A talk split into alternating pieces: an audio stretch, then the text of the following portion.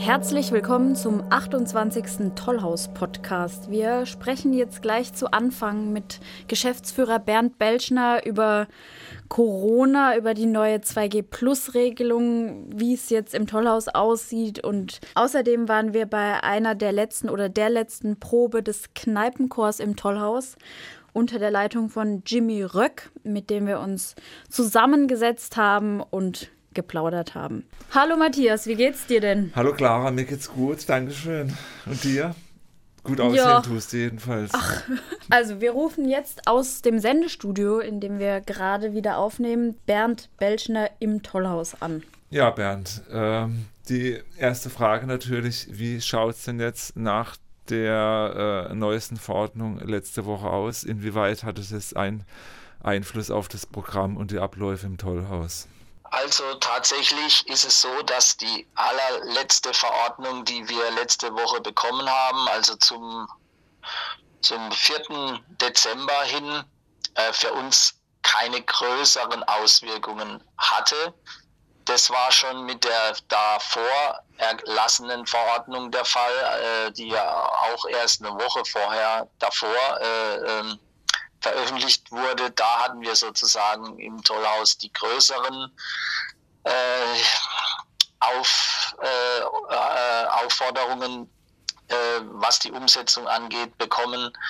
Es sieht so aus, dass wir jetzt eben diese 2G-Plus-Regelung haben und eine 50-prozentige Kapazitätsreduktion. Ähm, das sind sozusagen die wesentlichen Änderungen der vorletzten Verordnung, auf die wir äh, Rücksicht nehmen müssen. Und äh, in der letzten Verordnung hat sich dies nicht sehr wesentlich für uns verändert, weil äh, das die wesentliche Änderung war eigentlich eine Maximalbesucherzahl von 750, äh, egal wie groß der Raum oder die Fläche ist. Und die erreichen wir eh nicht bei einer 50-prozentigen Reduktion. Merkt ihr durch 2G Plus ähm, einen Rückgang oder dass es sich irgendwie auswirkt, dass Besucher dann weniger kommen oder kann man das jetzt nicht so eindeutig sagen? Also es ist, es ist ja ein, wie, wie man das so neudeutsch oder Politiker sprechmäßig sagt, schon ein ziemliches Geruckel, äh, was diese Verordnung, gerade die letzte Verordnung anging. Ähm, wir haben schon deutlich gemerkt, dass diese Notwendigkeit, sich testen zu lassen, obwohl man geimpft oder genesen ist, äh, einen Mehraufwand bedeutet hat für unsere Besucher, bei gleichzeitig nicht sehr optimal verbreiteten Testkapazitäten, muss man ja auch sagen. Also unsere Teststation auf dem Messplatz, äh, die ja wirklich sehr viel macht und sehr lange Öffnungszeiten hat, äh, da stauen sich die, die Autos, weil es hauptsächlich so eine Drive-In-Station ist, aber andere können natürlich auch kommen. Äh, da stauen sich die, die äh, Testinteressierten zeitweise also extrem lang. Also man muss da viel Zeit mitbringen und äh, das macht natürlich den Besuch, also zum, zumal den bis spontaneren Besuch fast unmöglich. Ja, das denke ich werden auch die Gaststätten äh, ähnlich so feststellen. Jetzt äh, wird allenthalben gesagt, dass der Fußball ein bisschen demütig sein sollte und dass jetzt nicht die Zeit dafür wäre, Stadien vollzupacken. Und äh, äh, wenn jetzt jemand kommt und sagt, ja, guckt euch mal die Kultur an, da findet diesen jene statt, das ist auch nicht zeitgemäß. Einerseits laufen die, die äh, Intensivstationen voll und im Tollhaus ist Comedy. Was würdest du in dem Moment antworten, wenn du mit so etwas konfrontiert wirst? Also ich kann zum einen sagen, dass ich auch persönlich nicht verstehen kann, wieso man mit einer Maximalbesucherzahl von 750, egal wie groß die Kapazität ist, also auch egal um was es sich dabei handelt, äh, auch im Fußballstadion, wieso man das so gemacht hat, das kann ich persönlich ist für mich nicht nachvollziehbar. Also äh, ähm, ein Fußballstadion mit einer geringeren Auslastung ist selbstverständlich, ist ganz klar im Moment, aber 750, das ist ja wirklich eine absurde Zahl für, für ein 20.000er äh, Stadion, wie, wir es jetzt hier in Karlsruhe zum Beispiel haben. also wenigstens 25 Prozent oder so, hätte ich schon noch als machbar angesehen. Und ich, ich persönlich glaube, dass Kultur wichtig ist, auch der Sport ist wichtig. Ähm, wenn man sich an die Hygienemaßnahmen hält, also dass man eine Maske trägt, dass man hier, sage ich mal, diese Feier äh, äh, ähm, Inzidenz etwas begrenzt, ja, ähm, dann halte ich solche öffentlichen Veranstaltungen für relativ sicher. Und ich befürchte eher, dass es dadurch, dass man immer mehr diese Veranstaltungen nun eingeschränkt hat, sich weiter in den privaten Bereich verlagert und den halte ich für in der Tat wesentlich äh, unsicherer und äh, letztendlich äh, Pandemie steigernder. Äh, und äh, das, deswegen muss ich sagen, wir vom Tollhaus aus machen unsere Veranstaltungen wirklich sehr überlegt. Wir haben eine gute Lüftung, die Leute sind sehr diszipliniert, tragen die Maske, äh, wir kontrollieren 2G. Also ähm, ich glaube, dass, das, äh, dass es schon wichtig ist, weiter ein ähm, kulturelles und wie ich dazu fügen möchte, eigentlich auch ein sportliches Angebot äh, in einem gewissen Mindestmaß zu erhalten. Wer sich nicht wohlfühlt, wer sich unsicher fühlt, wer einfach das Gefühl hat, es ist besser, er bleibt zu Hause, kann das natürlich selbstverständlich tun. Das tun ja auch einige. Aber Leute, die einfach mal raus müssen, die einfach mal raus wollen, die einfach mal wieder andere Sachen sehen wollen, Begegnungen, Inspirationen äh, bei einer Live-Veranstaltung, das ist halt was anderes wie vor einem Fernseher zu sitzen oder vor einem Rechner die ganze Zeit. Das äh, ist, glaube ich, eine Qualität, die unbedingt erhalten bleiben muss. Dann danke dir, Bernd, für die Einschätzung. Äh, was ich noch hinzufügen wollte, äh, es gibt jetzt in der Nähe vom Tollhaus noch eine Testmöglichkeit und zwar direkt an der Tullerstraße. Die nennen sich Test Hero 24. Gerade ging es ja schon mit Bernd Belschner ein bisschen um das Thema Boostern. Da war nämlich äh, letztens eine Aktion im Tollhaus vom Kneipenchor. Ähm, da waren 60 bis 70 Leute da, die sich vorm Probenbeginn impfen oder eben boostern lassen haben. Wir haben mit Chorleiter Jimmy Röck gesprochen, der uns erzählt hat, wie es dazu gekommen ist. Also im Kneipenchor ist da wirklich ein Schnitt durch die Gesellschaft. Und bei uns umso mehr, weil wir überhaupt keine Aufnahmebedingungen haben. Und wir haben vom Rentner zum Zimmermann über den Förster zum Schuhmacher zu Lehrern zu Ärzten alles im Repertoire. Und ähm, erfreulicherweise kam äh, Johannes Gabelmann auf mich zu letzte Woche und sagte, Jimmy, was hältst du von der Idee mit Boostern? Ich könnte nächste Woche und auch am 30. Ähm, boostern. Äh, ich, ich, konnte meinen Ohren nicht glauben, was ich da gehört hatte. Ich fand das fantastisch, diese Idee und ähm, freue mich ob der großen Anmeldung, der großen Resonanz, die hier äh, tatsächlich auch zu sehen ist im Tollhaus. Das ist sehr erfreulich. Ja, und die Anfänge, äh, Kneipenchor und Tollhaus, äh, der Bernd war mal dabei und hat gesehen, wie in der Fetschmesse 100 Leute vom Chor Schulter an Schulter dort geprobt haben. Und es war Kult.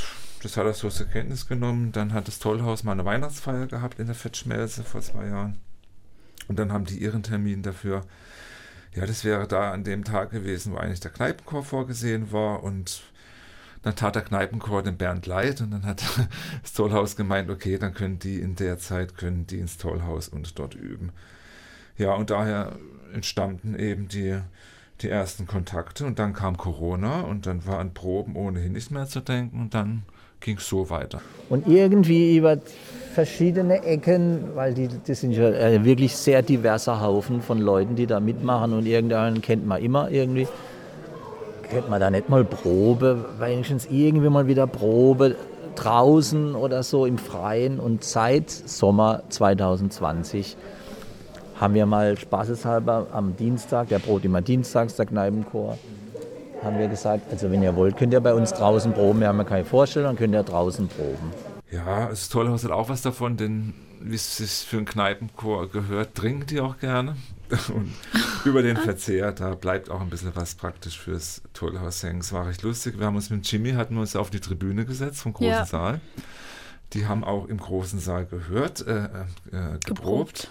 Und da kamen die so langsam rein, während wir da auf der Tribüne saßen und dann hat man immer wieder das Ploppen von, von geöffneten Bierflaschen gehört und alles und wie sie sich nett unterhalten haben. Auch ja. ganz unterschiedliche Leute in dem Chor. So hat der Jimmy ja auch gesagt. Wild gemischt, aber das ist ja auch gerade das Schöne, dass man dann da über das gemeinsame Hobby, das Singen, sich da irgendwie auf einer Ebene befindet in diesen Proben.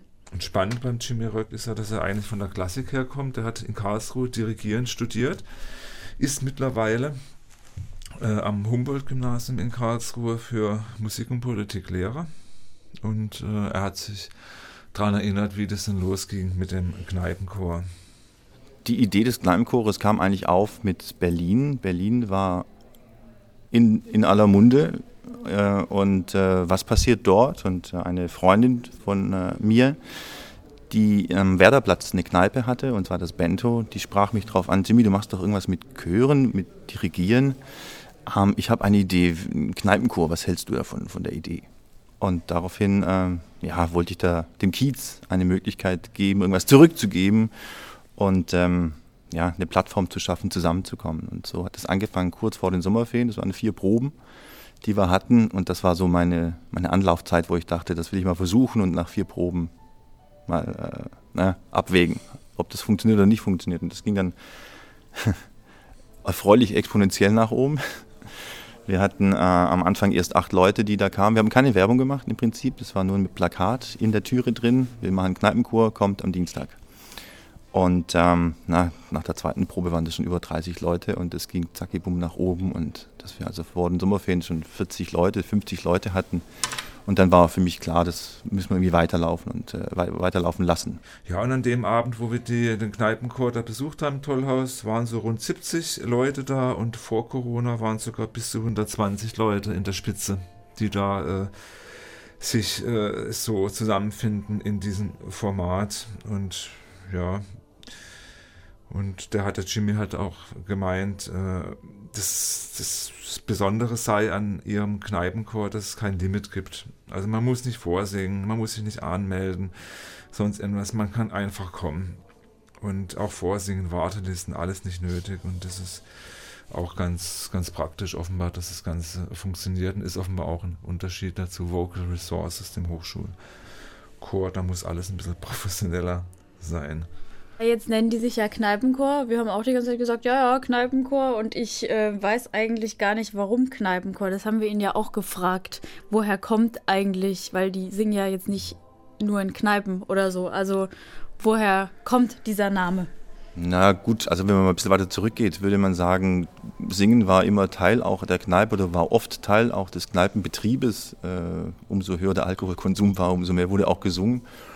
Und ähm, der Schritt einen Chor zu gründen, hat auch etwas mit dem Namen zu tun. Wenn du jetzt einen Chor anders benennst, dann ist die Scheu vielleicht doch etwas größer als das vielleicht doch auch abwertend verstandene Kneipenchor. Ähm, ich denke, da ist die Hürde einfach etwas geringer, aber Kneipenchor hat sich etabliert. Berlin war der erste, ich glaube Hamburg der zweite und wir in Karlsruhe der dritte Kneipenchor. Die Elterngeneration, sage ich mal, es gab einen Kanon, wo jeder mitsingen konnte. Man hat es Volkslied oder Schlager genannt und ich habe das Gefühl, dass diese Gelegenheiten seltener werden, weil der Musikgeschmack, die gemeinsamen Hymnen ist eingeschränkter geworden. Man hat Playlists mit zigtausend Titeln. Und äh, deswegen habe ich den Jimmy einfach mal gefragt, was, was wird aus dem Volkslied oder worauf wird man sich in 30 Jahren verständigen, wenn man zusammensitzt und mal singen möchte? Also die, die kulturelle Verbundenheit ähm, unserer Vorgenerationen die war natürlich anders als unsere. Und daher glaube ich, sind wir schon einem starken Wandel äh, unterworfen. Ich behaupte aber fast, dass es nicht an der deutschen Sprache hängen muss, sondern eher an dem Zeitgefühl. Was, was war damals prägend? So wie unsere Generation beispielsweise, meine Generation, ich bin äh, Jahrgang 77, mit einer anderen Literatur groß geworden ist, so werden das auch in 50 Jahren äh, andere äh, Songs sein, die die Generation geprägt hat. Und nicht, jede, nicht, nicht jeder Song eignet sich am Lagerfeuer umzusetzen oder zu singen, aber ich glaube, das Verbundenheitsgefühl mit dieser Zeit, mit dieser Wahrnehmung, die wird äh, entscheidend sein für das Volksgut, Volksliedgut.